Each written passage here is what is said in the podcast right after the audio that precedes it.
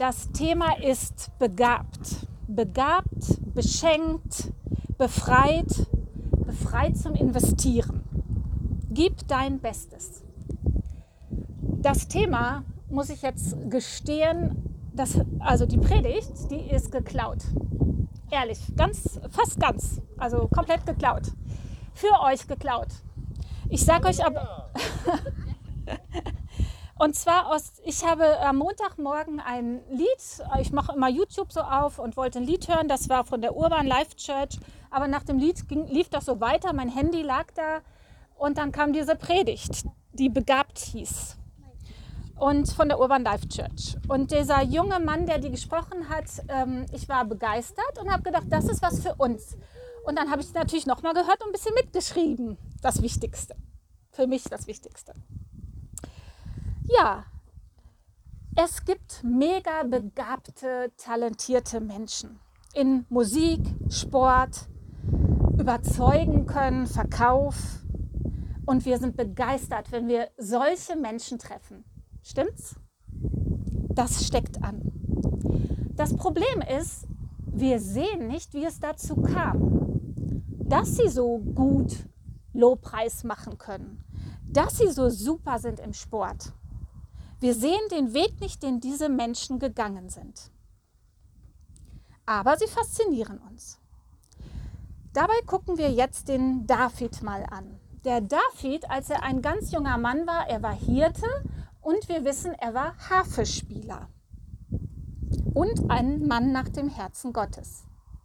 Aber auch er musste in seinen Gaben und Begabungen wachsen, um dazu zu lernen und weiterzukommen. Ich lese mal 1 Samuel 16. Da ist ein Stuhl.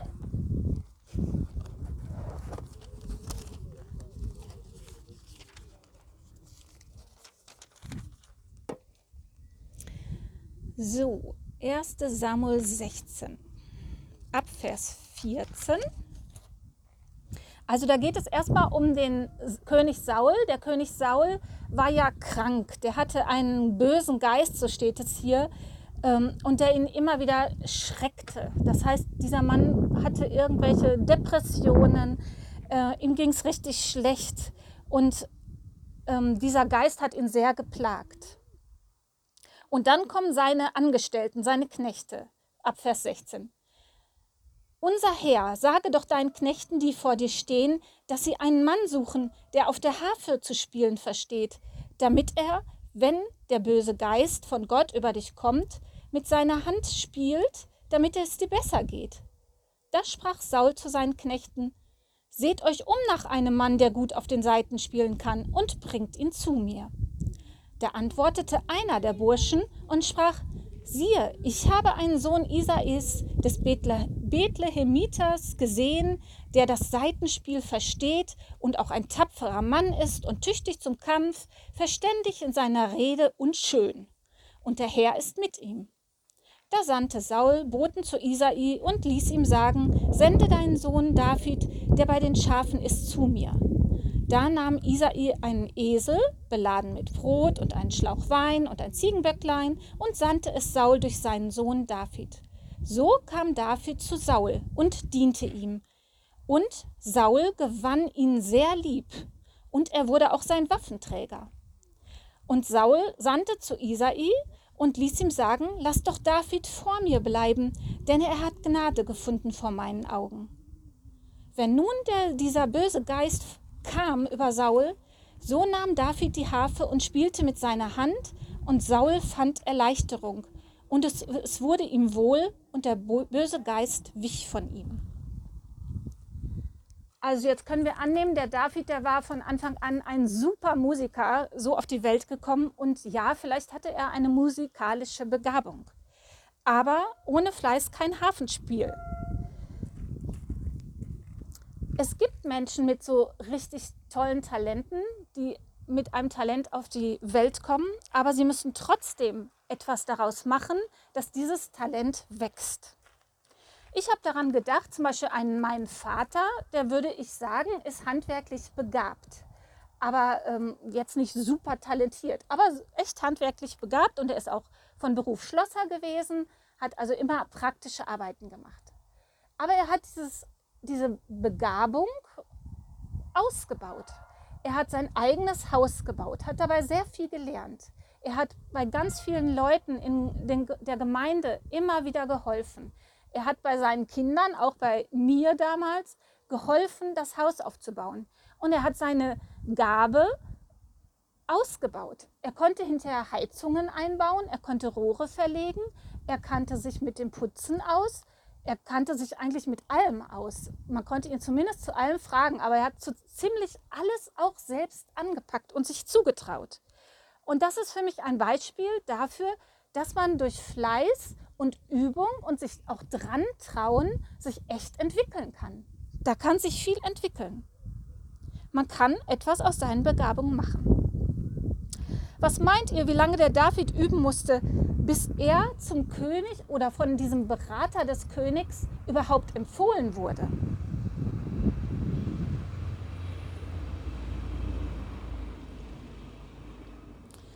Er war ja sozusagen der Erste, der Auserwählte.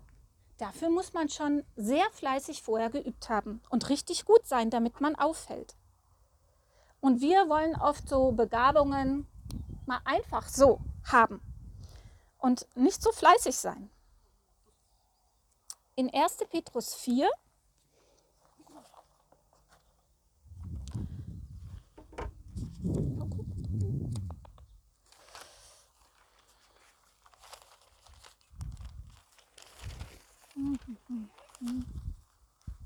Petrus versteckt sich immer so.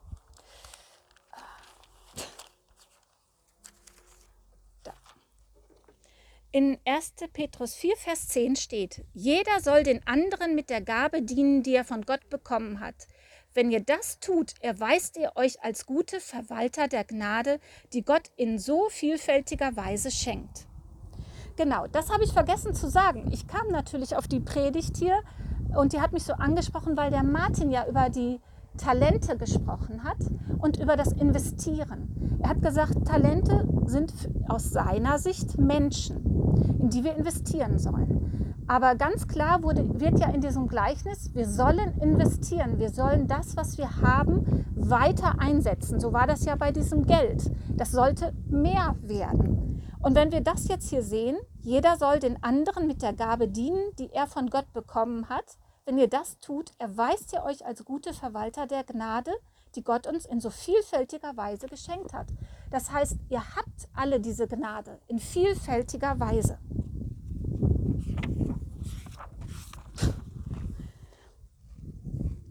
Vielleicht bist du jemand, der gut organisieren kann. Vielleicht bist du sehr hilfsbereit und packst einfach praktisch gerne an. Vielleicht kannst du gut formulieren, schriftlich oder gut reden. Vielleicht bist du auch musikalisch. Vielleicht bist du sehr gewissenhaft im Verwalten. Damit kannst du Menschen dienen. Und ja, Gott hat uns alle mit Begabungen ausgestattet. Und nicht immer ist diese Begabung ein angeborenes Talent. Es ist eine Begabung da, aber nicht immer ein super Talent. Und Begabungen brauchen einen langen Weg, um ausgebaut zu werden, um sie voll auszuleben. Aber dieser Weg heißt, ich muss diese Begabung leben. Jeden Tag, immer wieder. Das ist wie ein Bausatz. Ein Bausatz heißt, wenn ich irgendwie mit Lego Bausatz hätte, da sind viele kleine Steinchen und wenn ich weiß, das wird irgendwie ein kompliziertes Feuerwehrauto aus vielen kleinen Mosaiksteinchen, dann setze ich dieses langsam zusammen. Das dauert. Gott macht uns nicht über Nacht zum Superstar. Aber Gott hat alles, was wir brauchen, um exzellent zu werden, in uns hineingelegt. Du bist also Teil der Lösung. Du musst deine Begabung ins, in Bewegung bringen. Wenn wir einen Lobpreiser bei uns oder woanders am Sonntagmorgen sehen oder den Tom hier zum Beispiel und die Wirscher, dann weiß ich, die haben sich die, mindestens mal die Woche über Gedanken gemacht, welche Lieder wählen sie aus. Sie haben darüber nachgedacht, sie haben Lieder angeguckt, sie haben ausgewählt, sie haben darüber gebetet, Sie haben sich viele Gedanken gemacht, sie haben geübt. Ähm, wenn man jetzt noch eine Band hätte, dann würde man noch mit der Band üben, dann würde man sich treffen, dann würde man die Lieder herumschicken an die, die es brauchen. Man würde eine PowerPoint fertig machen für den Gottesdienst oder kopieren. Und auf dem Weg zum Gottesdienst oder vorher würde man sich mal einsingen, damit die Stimme stimmt und äh, vorher vielleicht noch gemeinsam üben. So sieht das aus. Jetzt muss ich schon wieder blättern. 2. Timotheus 2, Vers 15a.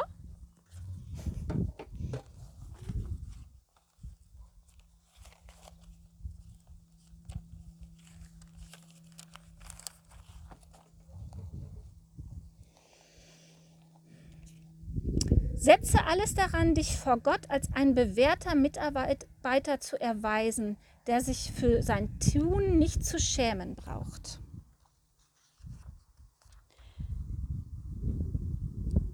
Wenn du Menschen siehst, die in ihren Begabungen leben und aufgehen, da kannst du erstens sicher sein, dass sie die Begabung von Gott haben und zweitens, dass sie mit viel Fleiß und Treue sich weiterentwickelt haben. Jetzt kommt, finde ich, ein sehr wichtiger Satz dieses jungen Mannes von der Predigt. Was du bist, ist Gottes Geschenk an dich. Was du wirst, ist ein Geschenk an Gott. Was du bist, ist Gottes Geschenk an dich. Was du wirst, ist dein Geschenk an Gott. Weil Gott uns beschenkt hat, wollen wir ihm doch auch etwas zurückschenken. David wurde ausgesucht in dem Moment, als er richtig gut war. Sie suchten ja einen guten Musikanten. David wurde ausgewählt, weil er gut war und weil er sein Bestes gab in dem, was er tat. Und dieses gibt ein Bestes ist hier der nächste Punkt. Von Gott steht in der Bibel, er hat sein Bestes gegeben. Er hat alles gut gemacht, so steht es gleich am Anfang. Er hat alles, was er tat, gut gemacht. Und wir sehen das in der Natur. Und Gottes Plan mit dieser Welt ist exzellent. Er gibt sein Bestes. Er gibt seinen Sohn für uns. Von Gott steht in der Bibel, wie herrlich, wie exzellent ist dein Name. Wenn dieses Wissen in unser Herz sickert und unser Herz erreicht, dann kann es nicht anders sein, als dass wir unser Bestes ihm zurückgeben wollen. Können wir als Gemeinde das sagen? Wir wollen Gott unser Bestes geben und in den Dingen, die er uns anvertraut hat, besser werden? Da geht es nicht um Leistungsdenken oder darum, uns mit Fleiß etwas zu verdienen. Es geht darum, dass Gott unser Bestes verdient. Es ist ein Schritt aus einem dankbaren Herzen. Es geht nicht um Druck oder Perfektionismus. Nein, Perfektionismus ist der Feind Nummer eins für Exzellenz. Denn Perfektionismus sagt dir, vergleich dich mit allen anderen und sei dann noch besser. Exzellenz geht von dir selber aus. Es ist das Beste zu geben mit dem, was du zur Verfügung hast. An Gaben, an Zeit, an Finanzen. Nicht im Vergleich mit anderen. Es geht nicht darum, der oder die Beste zu sein, sondern ich gebe mein Bestes für Jesus. Und deshalb stellt Exzellenz den Schöpfer in den Mittelpunkt und nicht uns Menschen. Bei Exzellenz streben wir nach dem Maximalen, was Gott für mich hat. Mein Bestes ist aber nicht dein Bestes. Wir sind unterschiedlich. Wir sagen immer, Gott sieht ja das Herz an und er weiß schon, wie ich es meine. Aber das kann doch nicht als Ausrede herhalten, damit wir faul und bequem werden. Soll unsere Gemeinde ein Ort sein, wo Menschen wachsen können? Ja, das wollen wir. In Kolosser 3, Vers 23 steht, tut alles, was ihr tut, also eure Arbeit, mit Freude für Gott, mit Hingabe, denn letztendlich dient ihr Gott. Natürlich gibt es Dinge, die dem einen super liegen und dem anderen gar nicht. Bei David heißt es nicht, dass er auserwählt wurde, weil er Gott liebte, sondern weil er mit Exzellenz Havel spielte und gut war in dem, was er tat. Aber Gottes Liebe oder Gott zu lieben war die Grundlage für alles. Wie schön wäre es, wenn Christen in der Liebe zu Gott wachsen und in ihrer Begabung und ihrem Dienst für ihn. Aber es ist schon so, dass das Herz der Motor für alles ist, für unser Tun. David war mit Fleiß beim Harfespielen, aber die Quelle war trotzdem sein Herz. In Sprüche 4, Vers 23 steht, dass dein Herz dein ganzes Leben beeinflusst. Und deshalb sollen wir ja auch so unser Herz behüten und darauf achten. Ähm, und ja, im Herzen entstehen alle unsere Entscheidungen. Wir sollen unser Herz behüten, damit gute Dinge daraus hervorkommen. Gott hat ja einen einzigartigen und noch sehr großen Plan für Davids Leben, das wissen wir. Und David tat treu seine Arbeit und mit Fleiß. Er hütete ja erstmal die Schafe. Er spielte Harfe, er ging zu seinen Brüdern, die an der Front waren, und versorgte sie äh, mit Essen. Er besuchte sie. Alles das, was er tat, tat er mit Fleiß. Und er war gut im Bekämpfen von Tieren, das wissen wir auch. Alles hat er sehr ähm, gewissenhaft gemacht. Und dadurch kam er erst an den Königshof. Und Saul, und Saul gewann ihn sehr lieb und er wurde sein Waffenträger. Also Saul gefiel das, was David tat und machte. Und als dann der Goliath auftrat, da hatte David schon einen Vertrauensvorschuss bei dem König. Denn ihr glaubt ja nicht wirklich, dass irgendein Hirtenjunge gefragt worden oder angehört worden wäre, wenn der Tipps geben will zur Kriegsführung. Im Leben nicht. Nicht irgendeinen Hirtenjungen hätte er gehört. Aber den David, den David kannte er. Und er wusste, wie David tickt und er wusste auch, obwohl der König Saul zu der Zeit auch erstmal Zweifel hatte, aber er kannte David und wusste, dass er gut war in dem, was er tat. Und er wusste auch, dass Gott auf seiner Seite war. Er vertraute ihm. Gottes Plan konnte mit David umgesetzt werden, weil er exzellent war. Ich möchte euch neu herausfordern, wie ihr Gott mit der Exzellenz in der Gemeinde dienen könnt und investieren könnt. Und auch in eurem Leben. Vielleicht arbeitest du in der Technik und bedienst den Beamer und beschäftigst dich schon in der Woche gründlich damit, wie alles funktioniert, was vorbereitet werden muss. Oder du machst den besten Kaffee mit schönem Milchschaum. Oder du dekorierst schön oder was auch immer es ist. Vielleicht auch als Vater oder Mutter zu Hause, bei deiner Arbeit. Gib dein Bestes. Schau deine Begabung neu an und fange an zu investieren. Komm in Bewegung. Vielleicht seid ihr schon in manchen Diensten sehr lange drin und du hast die Leidenschaft verloren. Du machst Dinge, wie du sie schon immer getan hast und das funktioniert ja auch irgendwie. Aber ich möchte euch ermutigen, du bist nie zu alt, um Gott dein Bestes zu geben. Exzellenz ist eine Haltung. Es ist eine Bewegung. Wollen wir eine Gemeinde sein, die ihr Bestes Gott gibt, weil er es verdient? Und wir wachsen auch am besten in der Gemeinschaft mit anderen. Da sind unsere größten Fans, aber auch unsere größten Kritiker manchmal, die uns anspornen. Stell dir heute die Frage, wo und wie wachse ich heute in meiner Begabung? Wo gebe ich meiner Begabung Futter zum Wachsen? Bitte den Heiligen Geist, dir Bereiche aufzuzeigen, wo du nachlässig geworden bist, deine Begabung einfach brach liegt oder begraben wurde.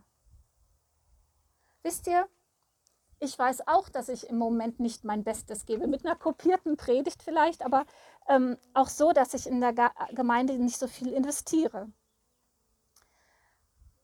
Aber das bedeutet dann ja auch, dass ich Gott nicht mein Bestes gebe in diesem Bereich, in der Gemeinde.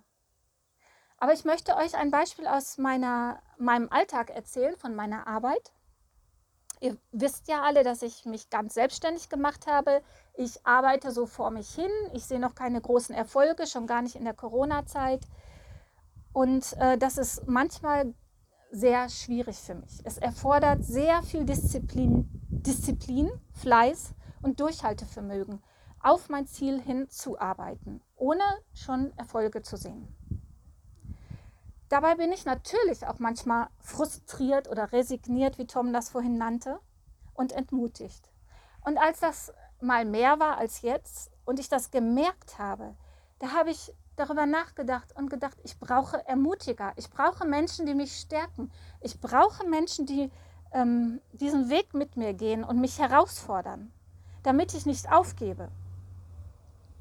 Und ich habe zwei junge Christen gefunden, mit denen ich alle zwei Wochen mich austausche über die Situation, praktische Fragen anbringen kann, beten kann das lässt sich doch übertragen auf Gemeinde, Gemeindeleben, unser geistliches Leben. Paulus sagt, wir laufen den guten Kampf und es geht um den Siegespreis. Läufst du oder schlenderst du nur? Gibst du Gott und Menschen dein Bestes? Bist du wieder neu bereit, dich in die Gemeinde mit deinen Stärken und Begabungen zu investieren? Letztendlich investierst du dann in Menschen, so wie Martin es in dem Gleichnis gesagt hat von den Talenten. Ich finde es bezeichnend, dass dieser junge Mann, der hier diese Predigt gehalten hat, wirklich von sich und seiner Gemeinde sagt, wir wollen unser Bestes geben, weil wir Gott lieben, weil Gott unser Bestes gebührt und gehört. Ich entlasse euch mit diesen Gedanken und hoffe, dass wir weiter darüber nachdenken und freue mich auch auf weitere Gespräche darüber. Denkt darüber nach und fragt den Heiligen Geist, aber sicher wisst ihr schon Bereiche und eure Begabungen. Überlegt, wo ihr nachlässig geworden seid. Wo ist eure Leidenschaft und Lust und euer Gehorsam? Denn es gehört viel Gehorsam dazu, das zu tun, worin wir beauftragt sind und wecke das, was in dir steckt. Das ist ja mein Arbeitsmotto, wecke, was in dir steckt. Und ich finde, es passt hier zum Schluss sehr gut. Weckt wieder auf, was in euch steckt. Da ist so, so, so, so viel mehr. Und das ist wunderschön, wenn es zum Leuchten kommt und zum Strahlen kommt. Für euch selber in erster Linie, aber auch für alle anderen. Alles, alles weitere hoffe ich, dass es Nachwirkungen hat. genau, ich wollte euch ähm, einfach auch damit segnen. Das, was ich vielleicht jetzt so beruflich an Elan und ähm, Investitionen tätige, das möchte ich dann auch an euch weitergeben und euch damit segnen, mit dieser Lust, ähm, euer eigenes zu investieren. Ja, Vater, ich danke dir, dass du dein Bestes für uns gegeben hast. Das ist wunderbar und wir, wir genießen es, wir genießen die Natur, aber wir genießen auch das Leben, was du uns geschenkt hast. Und äh, wir können das oft gar nicht schätzen. Aber wir danken dir dafür. Und wir danken dir dafür, dass du uns jedem einzelnen Begabungen gegeben hast.